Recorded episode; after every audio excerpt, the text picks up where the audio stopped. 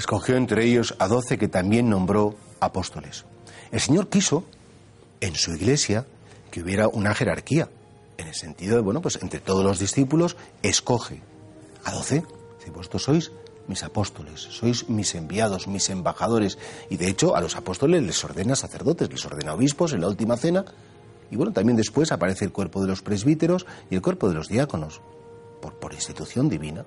Claro, hay un gran error de pensar que la iglesia jerárquica, la iglesia de la estructura, la iglesia de Roma, de los cardenales, de los obispos, de los arciprestes, de los vicarios, de los párrocos, en fin, que todo eso nada tiene que ver con la iglesia popular, con la iglesia del pueblo. Dios ha querido una iglesia que por un lado sea jerárquica y también, por supuesto, por otro lado, carismática. De hecho, la iglesia jerárquica sin el carisma sería una estructura muerta terrible. Pero también la iglesia carismática sin la jerarquía sería una especie como de anarquía en la que cada uno lo que siente, lo que ve, eh, pues caería en un subjetivismo muy peligroso.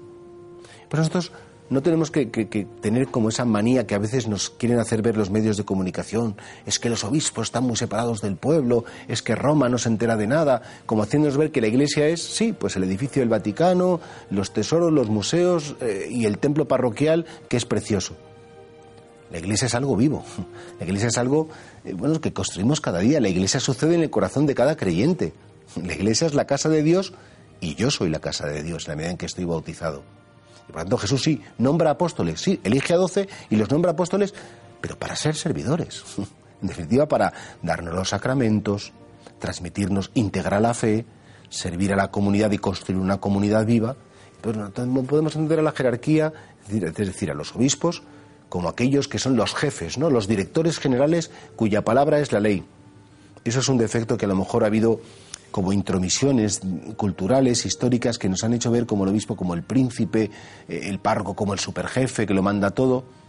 Son los servidores, somos los servidores del pueblo de Dios.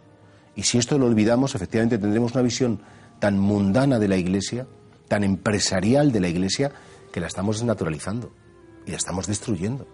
O vivimos la Iglesia con fe y vivimos los sacramentos con fe y, los jerarcas que están puestos por Cristo con fe, o esa iglesia no es la iglesia de Cristo.